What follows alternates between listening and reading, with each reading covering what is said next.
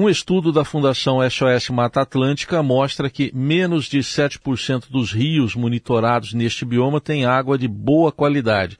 É o que revela uma, a edição deste ano da pesquisa O Retrato da Qualidade da Água nas Bacias Hidrográficas da Mata Atlântica, que é realizada pelo programa Observando Rios da instituição. E a gente vai conversar exatamente com o coordenador deste programa, o Gustavo Veronese, que fala diretamente de Nova York, onde o estudo será apresentado daqui a pouco numa conferência da ONU sobre a água, nesta quarta, que é o Dia Mundial da Água. Gustavo, um bom dia e obrigado pela presença aqui na Eldorado. Bom dia, é um prazer falar contigo. Bom, primeiramente vou te pedir então para trazer os dados mais gerais desse levantamento. Só 6,9% dos rios monitorados é que tem água de boa qualidade. Por favor, quais são os dados completos?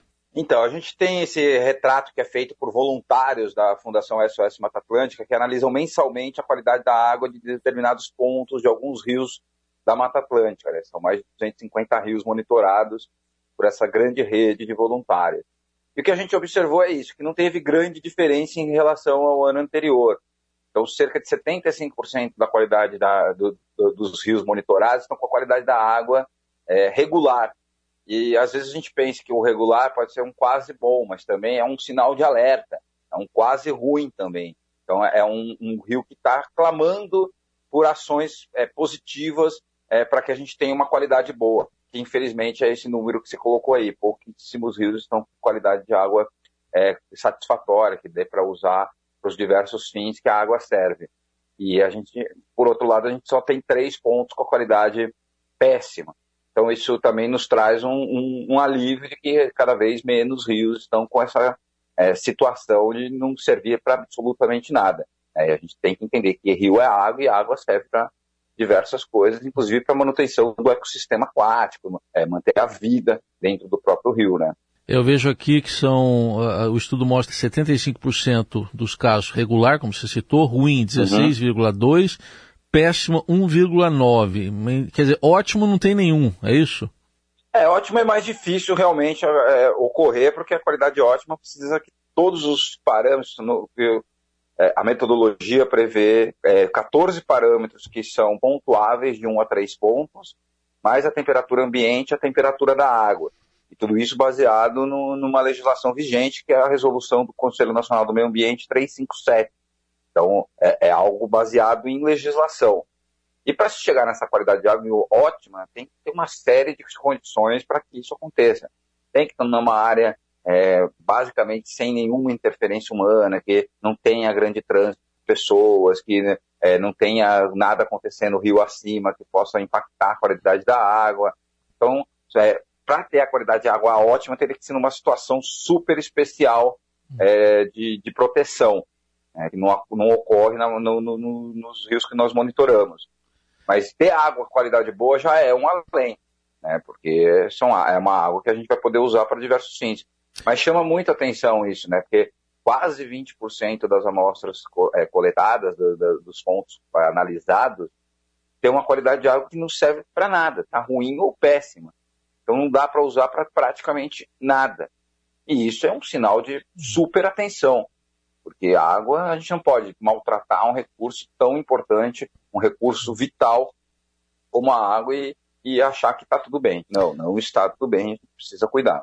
Chama atenção aqui no estudo a situação do Rio Pinheiros, aqui em São Paulo, que estava é, tá, até com um projeto de despoluição em andamento. Qual a situação do Pinheiros? O que, que foi constatado nesse estudo? Que foi constatado que ainda não teve o resultado é, esperado, talvez por alguns, para nós não é grande surpresa, ele ainda está com essa qualidade, porque ainda passa pelo processo de despoluição. É algo é, que tem que ser perene, que tem que ser contínuo, tem que ter é, é, essa continuidade do projeto de despoluição, e não é de uma hora para outra que melhora assim. Mas sim, o Rio Pinheiros tem melhorado, tem é, principalmente as sensações de percepção, né? Se, é, não ter o cheiro muito aguçado, não, não irritar a garganta, olho. Isso é bastante positivo e já é sensível para quem frequenta a beira do rio. Mas é, nas análises que a gente faz, ele ainda é, não nos deu esse, esse impacto positivo. Talvez nas próximas é, edições dos relatórios, ano que vem, no outro, a gente comece a ter é, uma, esse, esse, resultado um pouquinho melhor. É porque ele estava numa situação terrível. Né? Era mais que péssima a situação do Rio Pinheiros. E agora ele vem melhorando aos poucos, mas não é de uma hora para outra que não é mágica. Né? Não dá para um rio que recebeu uma carga de esgoto durante dezenas de anos achar que de, em três, quatro anos vai melhorar completamente. Uhum. Não. Do mesmo jeito que demorou muito tempo ali para ser poluído, vai demorar para ser despoluído. E é muito mais rápido poluir do que despoluir. O processo de despoluição é muito mais lento do que o de poluição. Então a gente tem que ter paciência, entender que está melhorando, mas não é num ritmo assim de uma hora para outra. Não é um, um interruptor que mexe ali e vai mudar a qualidade da água. Então temos que ter perseverança para que isso aconteça e que se mantenha as obras de despoluição do rio. Bom, Gustavo, a Fundação SOS Mata Atlântica é uma parceira histórica aqui da Rádio Dourado desde os anos 90, lá naquela campanha de despoluição, pela despoluição do Rio Tietê. Como é que você vê hoje a situação no Rio Tietê? O que, que aponta esse estudo?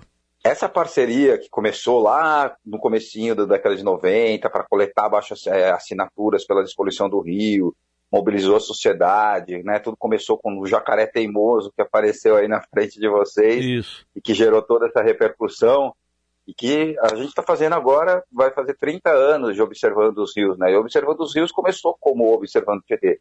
Começou com essa história de mobilizar a sociedade, é, cobrar as obras de despoluição do rio, né? Começaram a ser feitas e Observando os Rios, né? Na verdade começou como Observando o Tietê, que era justamente para acompanhar as obras de despoluição do Rio Tietê, porque é obra, é cano embaixo da terra para levar em grandes estações de tratamento o esgoto coletado dos imóveis. Então é difícil da população acompanhar. Mas acompanhando o rio, observando o rio, a gente consegue entender se está acontecendo ou não essa despoluição. E sim, daquela época para cá, o rio Tietê vem sofrendo melhorias, porque as ligações de esgoto estão acontecendo, o controle do, do, do, dos resíduos industriais tem sido feito, né? É, muitas vezes tem até o controle maior da, da, da, preservação da margem dos rios, né? As matas ciliares, essa, essa, essa grande área ali do Parque Ecológico do Tietê e, e, rio acima ali que tem uma certa preservação. Então o rio vem melhorando ao longo do tempo. Mas o, rio, o, projeto do Rio Pinheiros, que na verdade é um componente do projeto de despoluição do Tietê, não é uma coisa à parte, faz parte do Rio Pinheiros, é um tributário, é um contribuinte, é um rio que cai no Rio Tietê naturalmente, faz parte da bacia hidrográfica do Rio Tietê.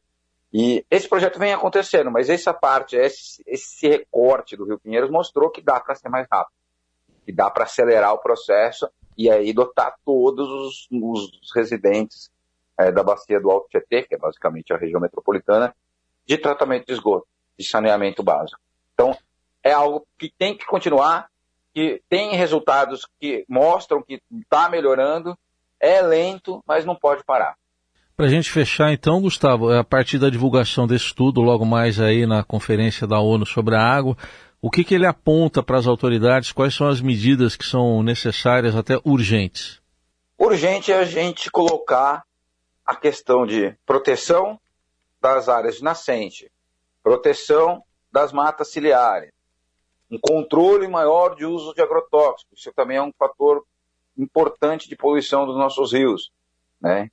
E principalmente a gente acelerar a coleta e tratamento de esgoto. Hoje, mais da metade da população brasileira ainda não tem acesso a esse serviço que é chamado de básico. É o saneamento básico e o básico, mais da metade da população não tem. Então temos que cobrar muito forte é, e acelerar para que a, a lei, inclusive, seja cumprida. A lei diz que em 2033 mais de 90% da população tem que ser dotada de coleta e tratamento de esgoto. E a gente está muito longe disso. Então tem que cobrar as autoridades para que isso seja efetivo. Muito bem, ouvimos aqui na Rádio Eldorado o Gustavo Veronese, coordenador do programa Observando os Rios da Fundação SOS Mata Atlântica, que mostrou uh, na edição deste ano do, desse estudo que menos de 7% dos rios da Mata Atlântica, dos mais de 150 rios, tem água de boa qualidade. Obrigado pela atenção, até uma próxima oportunidade. Até uma próxima, eu que agradeço.